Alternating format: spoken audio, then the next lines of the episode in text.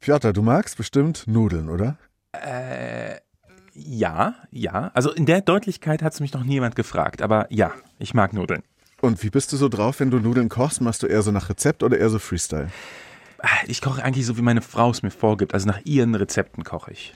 Okay, dann wäre vielleicht für euch beide ein Heft hier, das ich hier aus dem Kiosk geholt habe, für 2,99 Euro. Mhm genau das Richtige für euch. Geniale Pasta-Gerichte für Genießer. 99 Pasta-Rezepte. Lisa Kochen und Backen heißt dieses Heft. Mhm.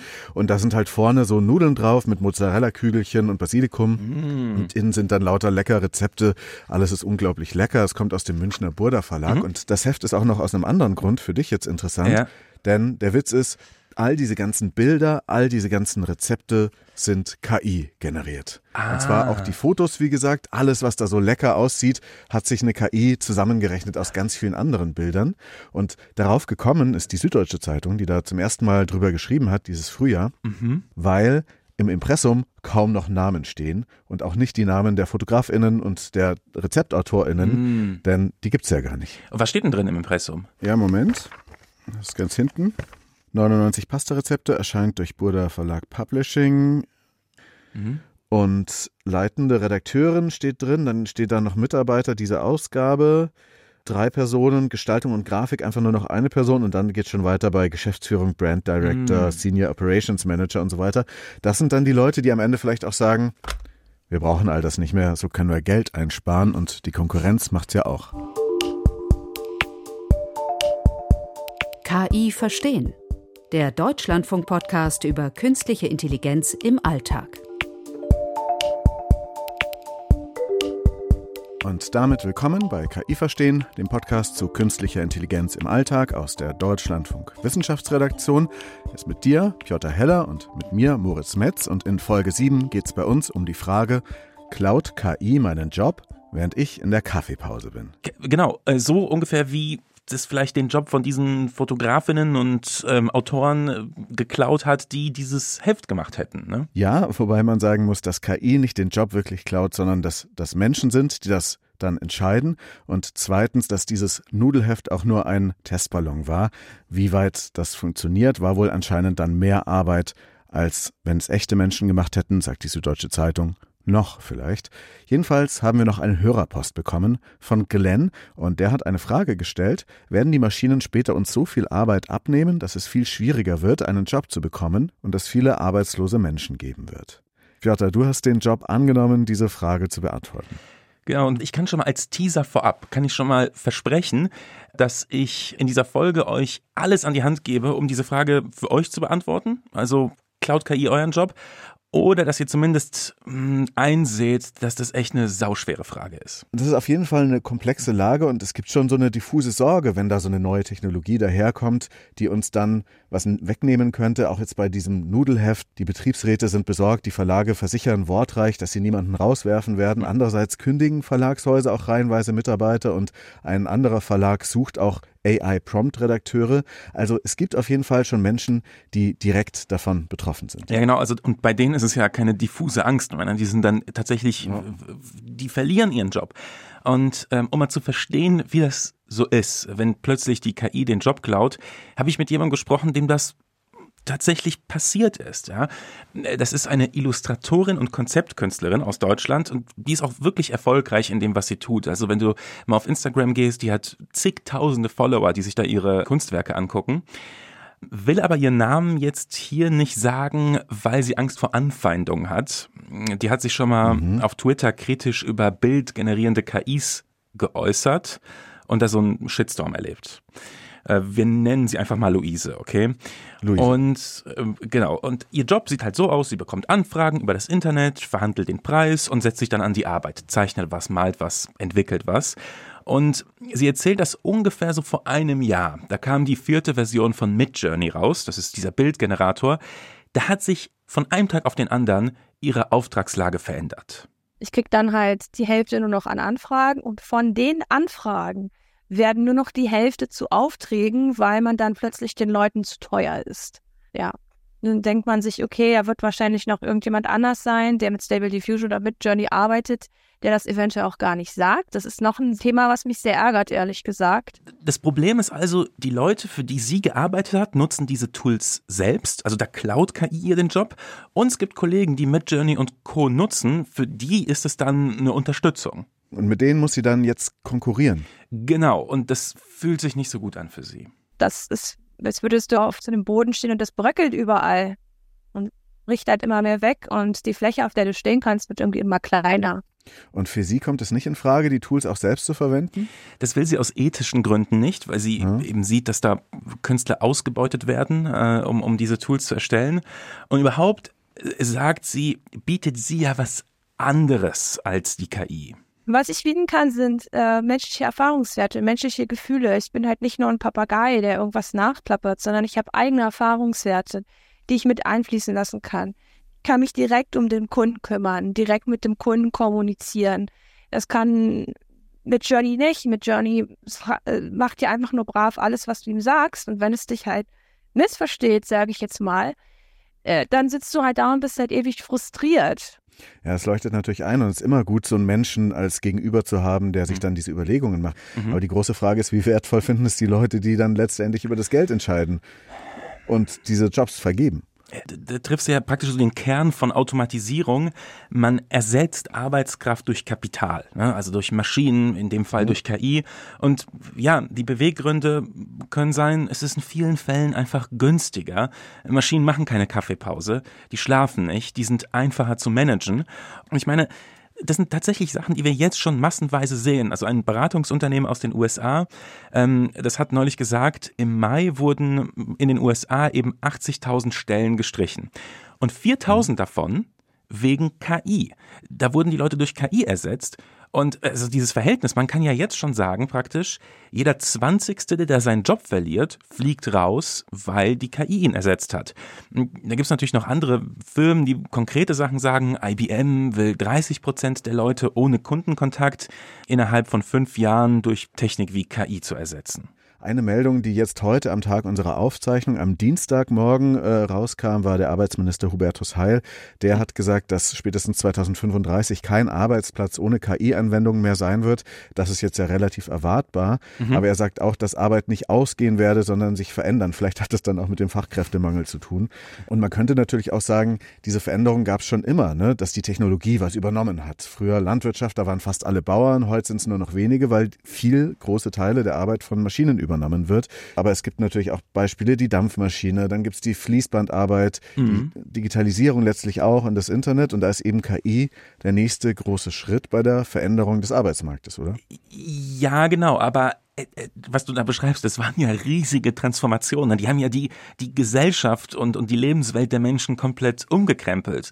Und jetzt ist natürlich die Frage, wie wird diese KI-Transformation ausfallen, wie einschneidend. Und da passiert ja tatsächlich auch was Neues gerade. Ja, also was ist denn da so neu? Weil ich denke, dass diesmal ja andere Dinge automatisiert werden als bei früheren technischen Neuerungen. Ne? Früher waren ja meistens handwerkliche Tätigkeiten, dann die erneuert wurden. Dann gab es das Fließband oder und aus der Manufaktur wurde eine Fabrik oder der Fahrzeugführer von Pferdekutschen wurde arbeitslos, weil es dann halt ähm, Autos gab oder Züge. Und mhm. jetzt betrifft es ja eher so die höher bezahlteren Jobs im Büro Juristen, Banker, Kreative, also Leute, die eigentlich viel am Computer sitzen, sowieso weniger die Leute, die ganz manuell mit ihren Händen arbeiten. Ja, genau. Es sind also praktisch diese White-Collar-Jobs, äh, sagt man auch. Also Leute, wo praktisch der Kern der Aufgabe, die sie haben, ist praktisch mm, so, so, eine kognitive Fähigkeit. Also die müssen darüber nachdenken, die müssen jetzt nicht wirklich was mit ihren Händen machen oder so. Äh, versus Blue-Collar-Jobs. Das sind dann die Leute, die immer im Blaumann äh, arbeiten. Genau, genau. Und dann irgendwas reparieren, irgendwas zusammensetzen, irgendwas praktisch äh, handwerklich tun auch. Und dadurch, dass es jetzt eben so anders ist, wie du gerade gesagt hast, können wir ja nur bedingt auf die Erfahrung aus, aus den früheren technischen Revolutionen zurückgreifen. Und mhm. um sich dem so ein bisschen zu nähern, sag ich mal, wie Ökonomen überhaupt auf Jobs schauen, weil wir, also für uns ist ein Job ja auch immer so ein bisschen eine, eine, Idee oder eine Identität, die dahinter steckt. Ja, also ich bin Müllmann, ich bin Journalist. Und die Betrachtungsweise, die ähm, Ökonomen haben, die ist, ein Job ist eigentlich eine Ansammlung von Aufgaben und Fähigkeiten. Und kannst du jetzt rauskriegen, was, sagen wir, Luise, die Illustratorin, für Fähigkeiten braucht? Ja, es gibt so eine US-Datenbank, wo praktisch für jeden Job die Fähigkeiten aufgelistet sind, die man dafür braucht. Mhm. Das ist so ganz, teilweise ganz grundlegend. Illustratorin hast du gesagt. So. Das ist in dem Fall Fine Artist, including Painter, Sculptor and Illustrator. Und da gibt es 19 Fähigkeiten werden aufgezählt. Also ähm, eine davon ist Nahsicht, die Fähigkeit, Details im Nahbereich zu erkennen.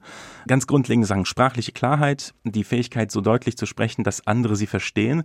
Aber dann sind auch so Sachen dabei, Originalität die Fähigkeit, ungewöhnliche oder clevere Dinge zu einem bestimmten Thema, mhm. einer Situation zu entwickeln. Also da wird es schon komplizierter. Fingerfertigkeit ist klar.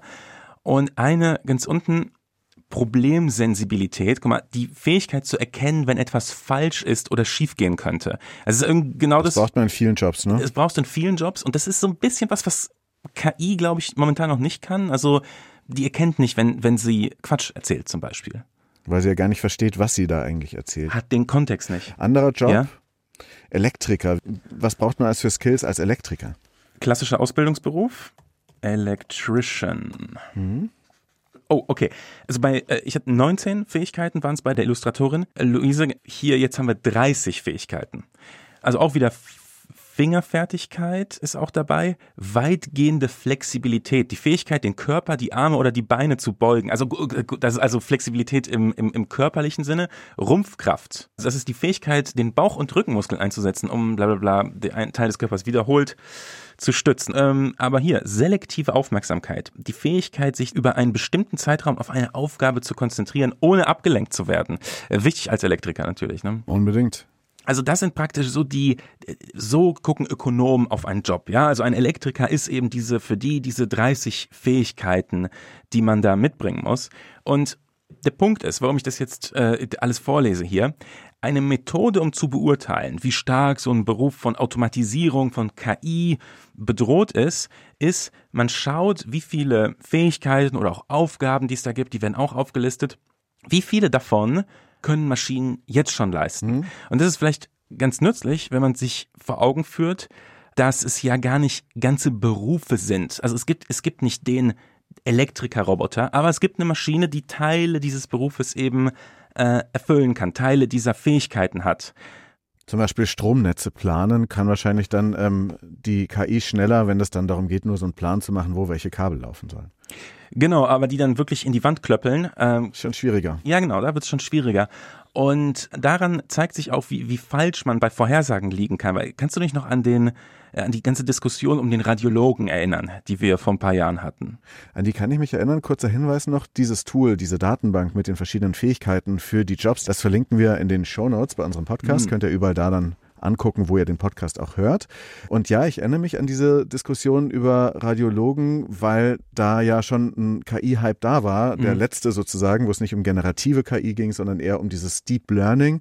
Und die KI war dann plötzlich so gut in Mustererkennung, dass sie auf Röntgenbildern teilweise besser als die Experten erkennen konnte, ob da jemand Krebs oder eine andere Krankheit hat, einfach nur auf den Röntgenbildern. Genau, sie war, sie war besser in der Kernaufgabe des Radiologen, aber es gibt den Radiologen immer noch obwohl vor zehn Jahren schon die Maschine besser war als er, weil er eben andere Fähigkeiten besitzen muss. Also er muss den Patienten auch die Ergebnisse vermitteln. Er muss mit radioaktiven Substanzen hantieren und er muss auch irgendwie empathisch sein, wenn er eine Diagnose erklärt und, und, und. Also zusammenfassend könnte man sagen, die KI kann also in bestimmten Teilbereichen besser sein. Das bedroht noch nicht unbedingt den Job, aber es kann ihn so ein bisschen zersplittern oder vielleicht auch effizienter machen. Ja, genau. Und jetzt wird es aber ein bisschen kompliziert, ne? Denn zersplittern, effizienter machen, bedrohen, das kommt eben darauf an, wie viele dieser Komponenten des Berufs sich automatisieren lassen. Da ist eine ganz interessante Studie erschienen 2021. Da ging es darum eben, welche Berufe von Automatisierung betroffen sind. Und relativ sicher waren da zum Beispiel Chirurgen, Ärzte, Ingenieure, aber auch übrigens ähm, Piloten und Fluglotsen oder mhm. Physiker, Professoren. Unsichere Jobs waren ähm, Kassierer, Tellerwäscher, Taxifahrer und tatsächlich, was mich auch ein bisschen überrascht hat, ist der Beruf des Models. Das ist interessant, weil es gibt jetzt tatsächlich so ähnlich wie unser Nudelheft, was ich vorhin äh, vorgestellt habe, auch das Copy Magazine. Ja. Und das ist das welterste KI-generierte Modemagazin, wo alle Models nur noch KI generiert sind. Also da hatten die damals schon eine ganz gute Ahnung, dass das auch automatisiert werden kann, gut aussehen. Ja, gut aussehen, aber äh, da, da frage ich mich, aber Models haben doch auch Charisma und so. Aber gut, okay, dann, wir müssen jetzt nicht äh, darauf mehr eingehen. Aber ähm, was auch interessant ist eben, äh, genau, du sagst, die hatten es damals schon, die Studie kam eben raus, bevor diese ganze generative KI äh, so populär und bekannt wurde wie heute. Also ChatGPT, Midjourney und so, das, das gab es damals noch nicht in der Form. Und seitdem hat sich eben auch sehr viel geändert. Also diese Prognose von vor zwei Jahren ist eigentlich nicht mehr aktuell. Das hat mir Raphael Laliv von der Universität Lausanne gesagt, ist einer der ähm, Studienautoren. Und deshalb haben wir jetzt in diesem Frühling die, diese Berechnung aufdatiert. Es zeigt sich da, dass einige sehr wichtige Berufe, von denen man glaubte, dass sie nicht automatisierbar sind, jetzt neu viel stärker automatisierbar sind. Zum Beispiel mein eigener Beruf, Professor an der Uni. Da gibt es ganz viel Dinge, die ich jeden Tag tue, die kann man heute über diese generative KI zumindest zum teilweise ersetzen. Was für Aufgaben sind das dann bei einem Professor? Also er hat jetzt von konkreten Tätigkeiten gesprochen, das war zum Beispiel Empfehlungsschreiben verfassen. Äh, das kann er mit einem Lebenslauf von jemandem schon mal sich so einen ersten äh, Entwurf machen oder mhm. auch Abstracts schreiben von Studien. Ja, oder wahrscheinlich kann er damit auch ganz gut Hausarbeiten korrigieren, äh, die die Leute auch nur mit ChatGPT geschrieben haben. Oh, so. Ja, ja, ja. Da beißt sich die Katze in den Schwanz. Ja, ne? Aber trotzdem, wenn, also die Fähigkeiten, die dahinter stecken, ist ja zum Beispiel Schreibverständnis, assoziatives Denken, dass man eben Verbindungen zwischen den Wissensgebieten wiedergeben kann, auch so eine Art Simulation von Kreativität natürlich. Also da sind schon einige Dinge dabei, die man können muss. Ja, genau. Und jetzt ist vor zwei Wochen erst eine Studie erschienen von der Internationalen Arbeitsorganisation der UN, ähm, die sich nochmal spezifisch mit Systemen wie ChatGPT befasst hat und eben der Frage, welche Aufgaben von Berufen sich dadurch automatisieren lassen. So eine Analyse ist es. Und das Ergebnis ist eigentlich, dass vor allem die nennen das Clerical Occupations. Das sind also Büroangestellte, Leute, die in einem Sekretariat arbeiten, Buchhalter, bei denen gibt es viele Aufgaben, die automatisierbar sind durch diese aktuelle Welle von generativer KI. Mhm. Die sagen, da ist jede vierte Aufgabe, die diese Leute haben, in hohem Maße von Automatisierung betroffen. Und das Interessante ist aber, für alle anderen Gruppen, die, die sich angeguckt haben, so Manager, Handwerker, Militärpersonal, übrigens auch also Soldaten, mhm. für die ist laut der Studie nur so bis zu vier Prozent der Aufgaben durch KI betroffen. Und, und ich, ich glaube, das ist zentral, die kommen praktisch zu dem Schluss, dass die Arbeit dieser Leute dann wohl eher von der KI unterstützt wird, als dass sie da irgendwie die Leute ersetzen. Ja. ja, aber KI wird natürlich dann auch zu einem unverzichtbaren Assistenten, der dann auch dafür sorgt, dass dein Job immer mehr in so unterschiedliche Tasks zerlegt wird, bei denen dann wahrscheinlich auch das eine oder andere eingespart werden kann, oder? Ja, gut, also du kannst halt einfach an die KI Dinge outsourcen, die du bisher als Mensch machen musstest und das kann dich aber tatsächlich doch schon besser machen in deinem Job. Also, das gab so eine Untersuchung bei Taxifahrern in Tokio. Die haben hm. eine KI an die Seite bekommen, die praktisch vorhersagt, wo äh, sie am ehesten Kunden finden, wenn sie, wenn sie gerade unterwegs sind und auf der Suche. Und das Ergebnis ist, äh, die hatten sieben Prozent weniger Leerfahrten. Also das hat tatsächlich die Effizienz gesteigert. Aber, und jetzt kommt's, das galt nur für die wenig erfahrenen Taxifahrer. Ja? Und die, die äh, irgendwie Erfahrung hatten und selbst wussten, wo sie suchen, denen hat es gar nicht geholfen. Und es gab auch noch eine ganz ähnliche Studie mit Mitarbeitern eines Callcenters. Denen wurde ein Chatbot an die Seite gestellt. Also so ein Chatbot, den sie fragen konnten, da haben jetzt nicht die Kunden mit dem Chatbot gechattet, sondern die Kunden haben mit dem Callcenter-Mitarbeiter gesprochen und der hat sich dann beim Chatbot Hilfe geholt. Und siehe da, 14 hm? Prozent mehr Fälle konnten die lösen. Aber auch hier gilt wieder, das waren nur die weniger Erfahrenen, die davon profitiert haben, die dadurch praktisch effizienter geworden sind. Ich habe mal von einer Studie gelesen, dass in London die Taxifahrer mehr graue Gehirnzellen haben, weil sie so viel von der Stadt im Kopf haben müssen. Aber so eine Studie ist schon über zehn Jahre alt. Vielleicht ist das dann eben nicht mehr so, dass unser Gehirn die ganze Zeit wächst, weil KI dann für uns bestimmte Sachen erledigt. Aber geht dann dieses Versprechen auf, dass KI uns alle effizienter macht? Ja, irgendwie gewissermaßen schon. Ne? Und man könnte das sogar noch weiterdenken. Die macht uns nicht nur effizienter, sondern die könnte auch unsere Arbeit verbessern. Also wenn du zum Beispiel anguckst, Krankenschwestern oder Krankenpfleger und Ärzte arbeiten ja beide in einem Krankenhaus, beide an einem Patienten. Aber der große Unterschied ist, dass der Arzt, die Ärztin Diagnosen stellen kann und der Pfleger nicht.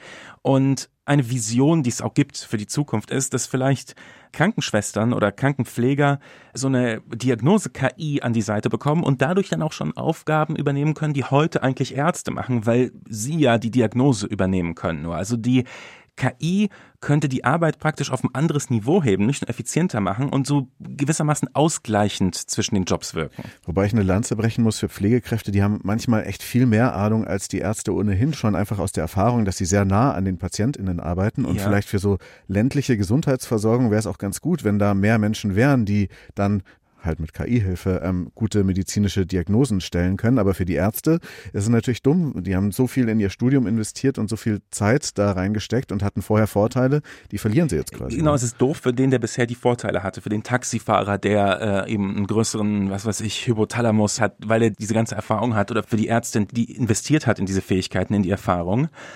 Und was da noch hinzukommt, ist, dass man vielleicht auch weniger dieser Leute braucht. Also durch die KI-Unterstützung kann ja einer den Job erledigen, für die man bisher viele Leute gebraucht hat. Und das könnte ja schon in manchen Branchen Arbeitsplätze vernichten. Das ist natürlich jetzt eine riesige Frage. Wir waren ja vorhin auch schon beim Arbeitsminister Hubertus Heil, mhm. der gesagt hat, dass die Arbeit nicht ausgehen werde, sondern sich verändern. Das ist vielleicht dann in so einer Zeit mit Fachkräftemangel, wo nicht genügend Menschen da sind, um diese Arbeit zu erledigen, vielleicht gar nicht so verkehrt. Man könnte dann vielleicht eher darauf hindeuten, dass wir dann einfach alle immer noch viel mehr machen werden. Eben deswegen, weil nicht so wahnsinnig viele Arbeitskräfte gefunden werden. Mhm. Andererseits gibt es natürlich auch diese politischen Fragen mit Steuern. Wer zahlt denn dann überhaupt noch die Steuern? Wer zahlt denn überhaupt dann noch in die Rentenkasse ein für die Leute? Das werden ja dann immer weniger. Da gibt es ja auch so Ideen von KI-Steuer, ne?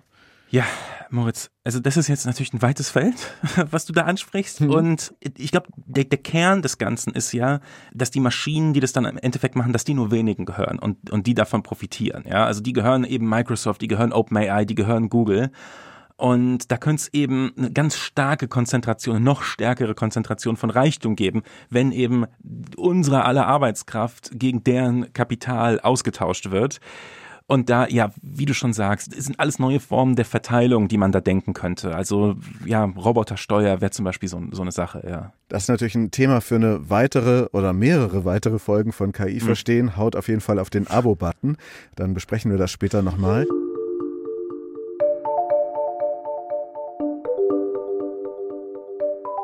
Jetzt ähm, nochmal ganz konkret, woran kann ich denn erkennen, ob mein Job eher unterstützt wird von der KI oder eher geklaut? Also bei unserem KI-Podcast ist es natürlich äh, nochmal anders, aber jetzt so ganz generell. Ja, also das ist eine Frage, die tatsächlich schwer zu beantworten ist. Zwei Faktoren, die da eine Rolle spielen, warum das so schwer ist. Das eine ist natürlich der technische Fortschritt ist nicht wirklich vorhersagbar. Also wer hat vor zwei Jahren ChatGPT kommen sehen? Und mhm. es kann eben was kommen, was ja, was dich weitgehend ersetzt, Moritz, so leid es mir tut. Äh, und wir podcasten dann drüber. ja, das Zweite ist, ob jetzt ein Job ersetzt wird oder unterstützt, hängt nicht nur davon ab, ob jetzt die Kernkompetenz ersetzt wird oder nicht. Und äh, es gibt dann ein ganz interessantes Beispiel, an dem das illustriert wird. Das war noch vor der KI. Trotzdem sagt dir denn der Beruf der Schreibkraft eigentlich noch was? Da denke ich an eine meist weibliche Person, weil das mhm. irgendwie Sekretärinnen waren, ne, die dann da kam dann der meist männliche Chef in so 60er-Jahre-Filmen, kann man sich das irgendwie gut vorstellen, so Madman oder so. Da kommt dann der Chef und geht zu seiner Sekretärin und gibt ihr das Diktiergerät, ja. auf das er vorher dann den Brief diktiert hat, der da an einen anderen Chef geschrieben werden soll. Auf jeden Fall ist das eine Person, die Texte mit der Schreibmaschine abtippt. Ja, genau. Also man merkt ja schon, es ist ein bisschen aus einer anderen Welt ein Beruf, aber es äh, ist ganz interessant, ja. dass du jetzt so die Geschlechter ansprichst, weil ähm, in dieser Studie der Internationalen Arbeitsorganisation der UN, die ich vorhin erwähnt habe, die sind zu dem Schluss gekommen, dass Berufe, die eher von Frauen ausgeführt werden, stärker von Automatisierung betroffen sind. Also da gibt's auch nochmal, äh, ja, da muss man also einen sozialen Einfluss über diese Ebene. Ähm, das kann man sich auch mal angucken. Aber um nochmal zurückzukommen zur Schreibkraft, du hast es gesagt, die hat abgetippt, ja. Und es gibt die Schreibkraft aber nicht mehr. Obwohl das Tippen eigentlich nie automatisiert wurde, weil die Schreibkraft so lange unterstützt wurde durch Technologie. Früher musste die noch ähm, gut formatieren können. Sie durfte nicht so viele Rechtschreibfehler machen, weil sie dann die, die ganze Seite nochmal neu anfangen musste.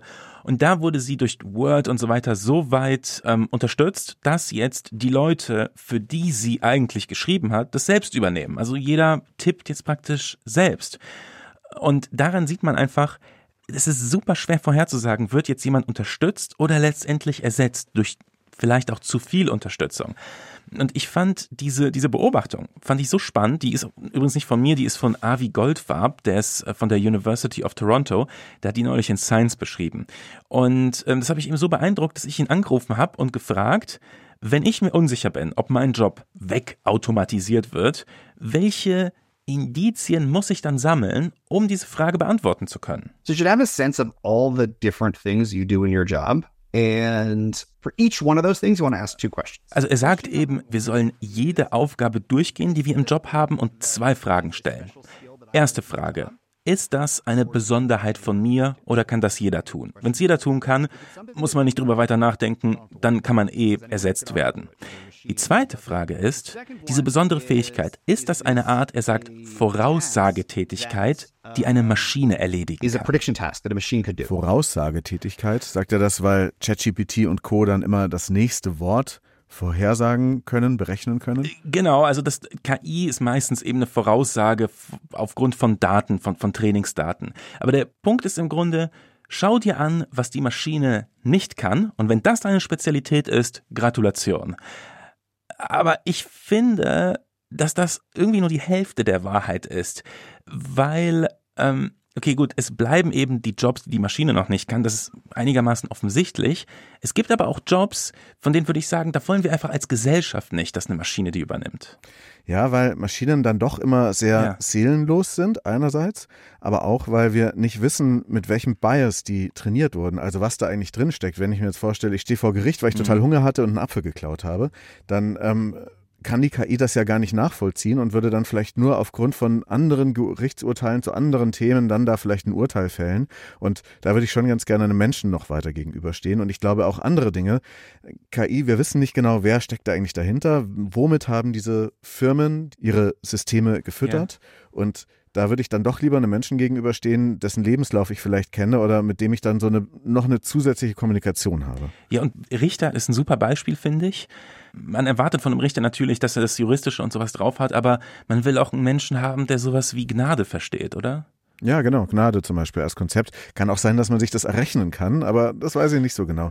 Ein Pilot vielleicht, da ist es mir nicht so wahnsinnig wichtig, dass das ein Mensch ist, weil mhm. die Autopiloten werden ohnehin schon wahnsinnig oft in Flugzeugen eingesetzt, soweit ich weiß. Aber beim Piloten ist es so eine Sache, ähm, was macht der Pilot heutzutage eigentlich im Flugzeug? Der überwacht, wie du schon sagst, den Autopiloten. Aber es gibt immer noch Fälle, wo wirklich mal die Kacke am Dampfen ist, wo es wirklich schief läuft, da wünsche ich mir dann schon, dass ein Mensch mit seiner ganzen Erfahrung und, und mit seiner Fähigkeit, out of the box zu denken, dann da ist und, und das Ding, das Ruder nochmal rumreißt, ja. Ja, das wünsche ich mir natürlich auch. Der sollte schon da sein, auf jeden Fall. Siehst du, und da ein Spiegel davon ist so ein bisschen Regulierung. Also es gibt ganz klare Regeln, wer jetzt welchen Beruf ausüben darf. Und das sind bisher Menschen, die Piloten sein müssen oder Ärzte oder was weiß ich. Also auf jeden Fall gibt es ähm, hm. Informationen, wo künstliche Intelligenz einfach mehr damit anfangen kann und schneller damit agieren kann. Aber natürlich wollen wir immer noch so ein menschliches Frontend dabei haben und ich glaube, dafür sollten wir irgendwie auch streiten. Ja, oh Gott, menschliches Frontend, also das ist, das ist die schlimmste Formulierung, die ich bisher in diesem Podcast gehört habe. Das Mensch, also der Mensch, ja. Aber das stimmt schon, also ich, ich finde es auch, also man kann es auch total auf, auf die äh, Kunst übertragen, ja. Also wir hatten ja die Illustratorin Luise, ich will, wenn ich Kunst sehe, will ich auch, dass das ein Mensch erschaffen hat. Irgendwie. Ich weiß nicht, das ist, das ist mehr so ein Gefühl. Und darauf hat sie jetzt auch reagiert, persönlich. Also sie verkauft ihre Kunst jetzt verstärkt auf Conventions, wo sie praktisch als Mensch auftritt und wo KI-generierte Bilder nicht erlaubt sind. Also da sehen wir praktisch, es, es gibt dann Leute, die schaffen sich Räume für ihre Jobs, wo sie eben nicht mit der KI konkurrieren. Dann fasse ich jetzt mal zusammen. Klaut KI meinen Job, während ich in der Kaffeepause bin? KI selbst klaut sowieso nicht den Job, das sind immer Menschen, die dahinter stecken. Klar, und ich klar. glaube, wir brauchen den Menschen weiterhin unbedingt, weil die KI ist nur einfach ein Werkzeug, das wir benutzen. Ich würde vielleicht die Aussage mit dem Frontend gerade wieder ein bisschen zurücknehmen. Natürlich kommt es auf die Tiefe an, die dahinter steckt. An manchen Stellen aber finde ich es doch auch wirklich richtig gut, wenn wir diese Fähigkeiten von lernender KI und die ganz große Datenmengen beispielsweise überblickt, sei es im Flugzeug, sei es in der Röntgenpraxis. Das finde ich sinnvoll. Aber der Mensch mhm. muss natürlich trotzdem immer noch dabei bleiben, weil es geht ja nicht um die Maschinen, die nur unsere Werkzeuge sind. Und ich kann mir vorstellen aber, dass ein Risiko darin liegt, dass wir immer mehr kleine Jobs annehmen, nämlich diejenigen, die die KI nicht zu leisten imstande ist. Und da wir immer effizienter werden mit diesen ganzen Effizienzversprechen, die Frage ist eigentlich, wofür werden wir viel effizienter, mhm. wenn danach dann einfach nur immer andere Jobs noch dazukommen, die aber so Stückwerk sind und vielleicht gar nicht mehr so erfüllend sind. Also ich glaube, darauf wird man viel achten müssen. Und ob wir dann am Ende mehr in der Hängematte liegen können und die KI erledigt unsere Jobs und zahlt dann auch noch in die Rentenkasse ein, da mhm. bin ich aber dann doch leider relativ skeptisch.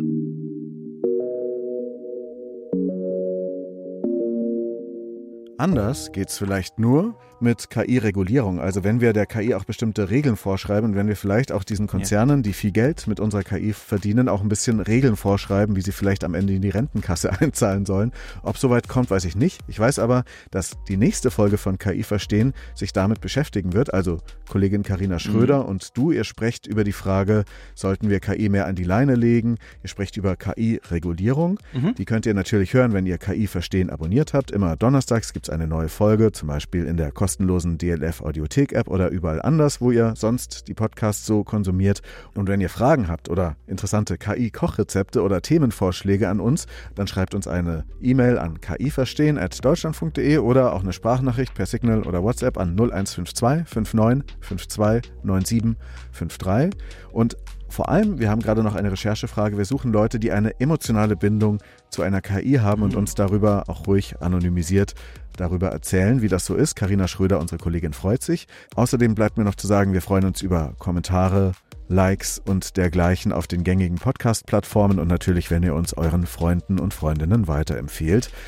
Piotr, hast du jetzt noch Arbeit zu erledigen heute oder geht's ab in die Hängematte? Nee, nicht in die Hängematte. Ich muss ein Mitglied meines Haushalts aus dem Kindergarten abholen. Dann viel Spaß. Ich möchte fast sagen, Care-Arbeit ist noch keine KI-Arbeit und das ist auch gut so.